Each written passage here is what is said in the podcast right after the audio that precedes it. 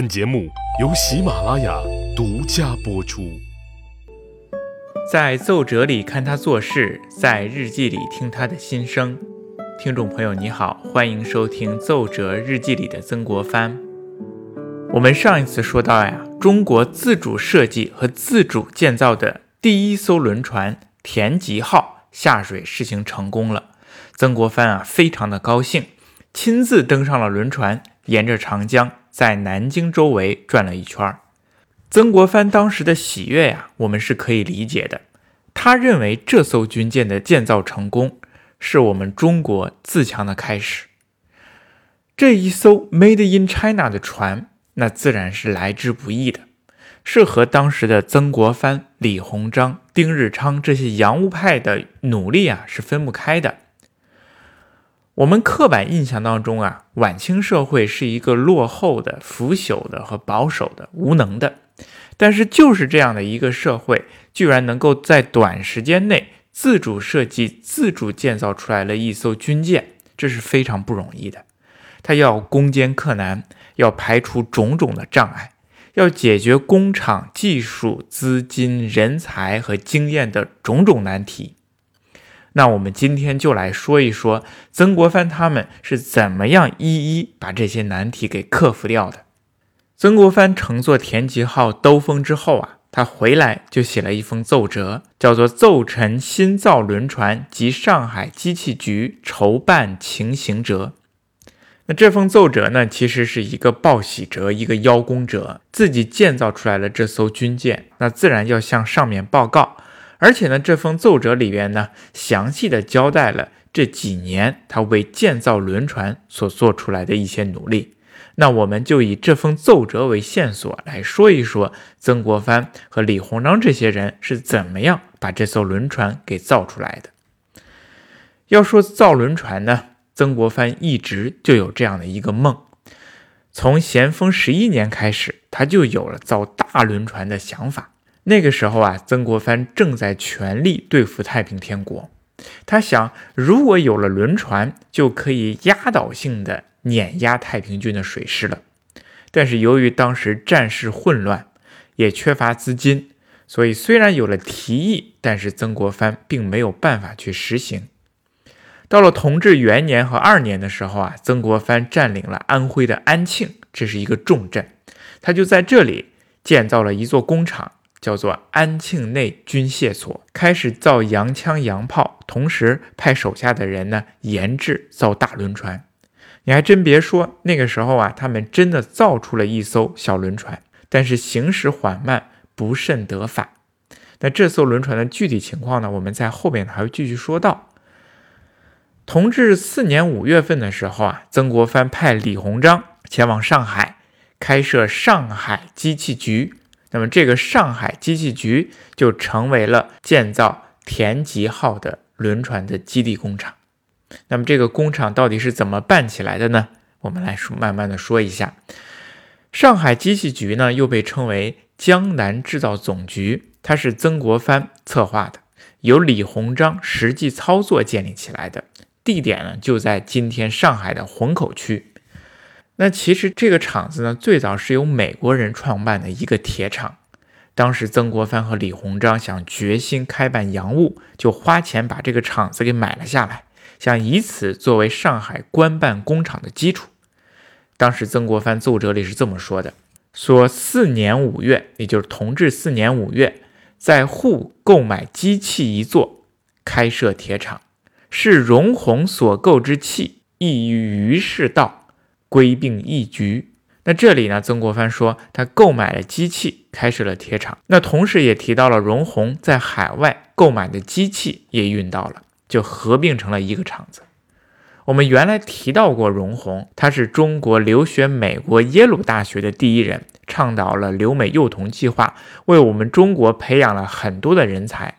而他一开始呢，跟随着曾国藩做的事情就是采购机器，而他采购的机器呢，是江南制造总局很重要的一部分。你可别小看这个采购人员。在当时啊，可是非常难得的人才，是曾国藩找来找去找很久才找到的一个人才。因为当时清政府闭关锁国了很久，中国人很少要了解外国事务的。我们想去国外采购机器设备，需要很熟悉外国的情形，还要懂外语，了解外国的情况，还得忠实可靠。在当时啊是非常难找的。就有人向曾国藩推荐了留美学生荣闳。可是当时曾国藩并不了解荣闳呢，不知道这个人到底是可靠不可靠，能不能把巨额的金银交给他呢？万一他带着钱跑了该怎么办呢？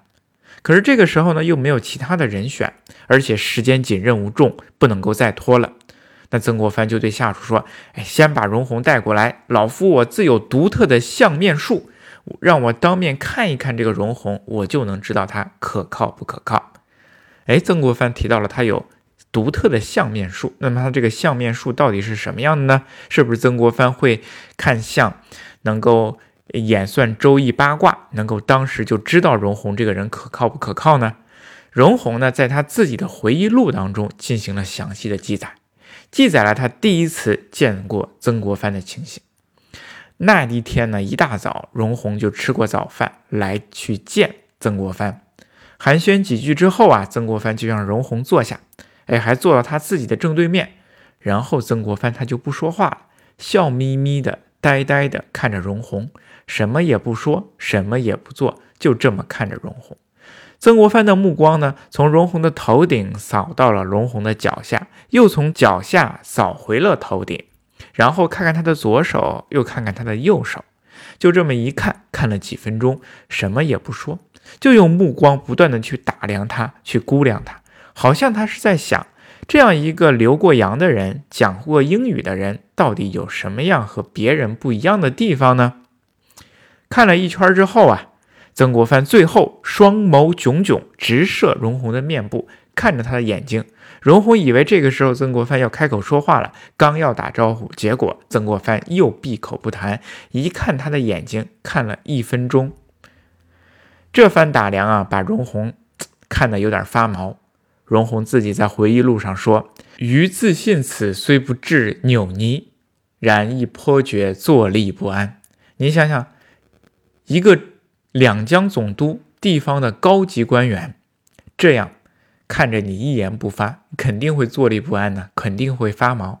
可是这方打量之后啊，曾国藩就觉得荣闳这个人非常的诚实而且可靠，于是就给了他。银六万八千，让他去海外购买机器。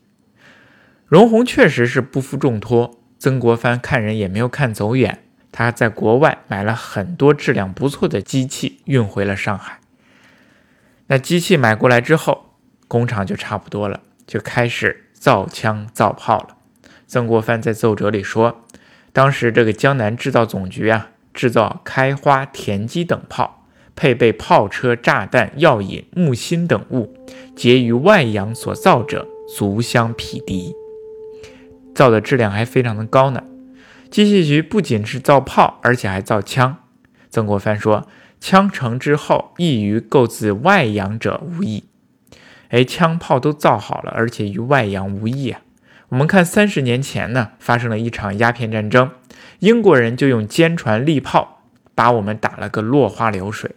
割地赔款都签订了，但是不到三十年的时间里，当时的中国人就不但自己用上了洋枪洋炮，甚至啊还自己制造成了洋枪洋炮，这确实是一件非常了不起的一件事情。不过曾国藩在奏折里说：“哎，江南制造总局造出来的枪炮和外国制造的无异，这还是有些夸张的，因为当时中国的制造水平肯定是达不到国际水平的。”不过在奏折里适当的夸张呢，也是可以理解的，就像我们现在所做的报告一样，或多或少的都有不小的夸张。江南制造总局一开始啊，它是只是专造枪炮，并没有造船的业务，因为李鸿章认为造轮船难度太大了，所需的经费太多了，哎，现在先搁置搁置不造。但是曾国藩呢，却有一个造船的梦，光有利炮没有坚船怎么可以呢？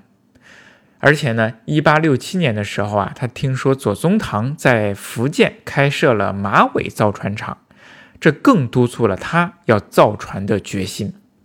他专门在四月初七的时候写过一封奏折，一定要在铁厂里开办造船的业务。他说造船呢是自强的根本啊。他在奏折当中这样说：至制造轮船等事，福建上奏拨巨款新立铁厂，江南已有铁厂，岂可置之不办？再次思维，实有万难周转之事。意思就是说，连福建这种没有工厂的地方，都要申请资金来来建立铁厂，制作轮船。那我们江南已经有了铁厂，怎么能够不造大轮船呢？开造，开造是可以开造，可是经费哪里来呢？没有钱，怎么能够造船呢？其实曾国藩呢，他早就想好了，他打起来了江海关关税的主意。江海关呢，是指上海海关。鸦片战争之后啊，我们中国开设了广州、厦门、福州、宁波、上海五个通商口岸，让外国人呢来这五个通商口岸进行贸易。那有了贸易呢，就要收关税。于是，清政府在这五个地方呢，开设了新型的海关，叫洋关。上海呢，就是江海关。江海关的贸易额啊非常大，关税的收入啊也非常多。当时呢，是被外国人赫德所管理。我们中国的海关呢，非常的独特，整个晚清以来都是由外国人担任总税务司，还有一系列的地方税务司的官员。但是这些外国人呢，管理的是井井有条，收入的也非常高，反而成了当时清政府最为廉洁的一个官僚系统。每年呢，都向清政府上交大量的关税，是清政府的一个非常稳定的收入来源。那江海关的关税啊，每年会抽出四成送到北京户部留存起来。那曾国藩呢，就打起了这四成关税的主意。他想把两成的关税留下来，作为造船的经费。他在奏折里啊这么说：查江海关洋税一项，自扣款清结以后，提卸四成另款存属。布库本系奏定专拨之款，未敢动用丝毫，唯现当饷需万锦，何无杨肯天威，为准洋税解布之四成，着留二成，以及要需。哎，他就是说江海关这个税收，呃，扣除一系列的费用之后呢，还要提出四成送到户部。本来呀，这些户部的专项拨款呢，我们是不敢用的。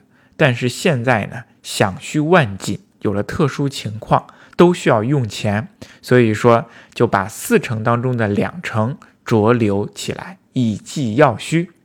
那这两成具体怎么用呢？要分开，分成两项，一成呢作为专造轮船之用，另外一成作为淮军的军费，因为当时淮军正在北方和捻军作战，需要大量的军费。那么剩下的两成还按照原来的规定上交给户部，等到造船造成了，各军的军饷有了着落，那么再把原来规定的四成呢全部上交。那圣明的太后和皇上看到曾国藩这个请求，什么样的反应啊？哎，当然是赞同了。就这样，造船的经费有了，最大的问题解决了。那么接下来，造船的厂子该怎么为造船进行安排呢？呃，人才又从哪里寻找呢？我们下期再说。谢谢您的收听。如果您喜欢的，请您点赞、关注，并且留言，我们一起来讨论曾国藩的那些事儿。谢谢大家。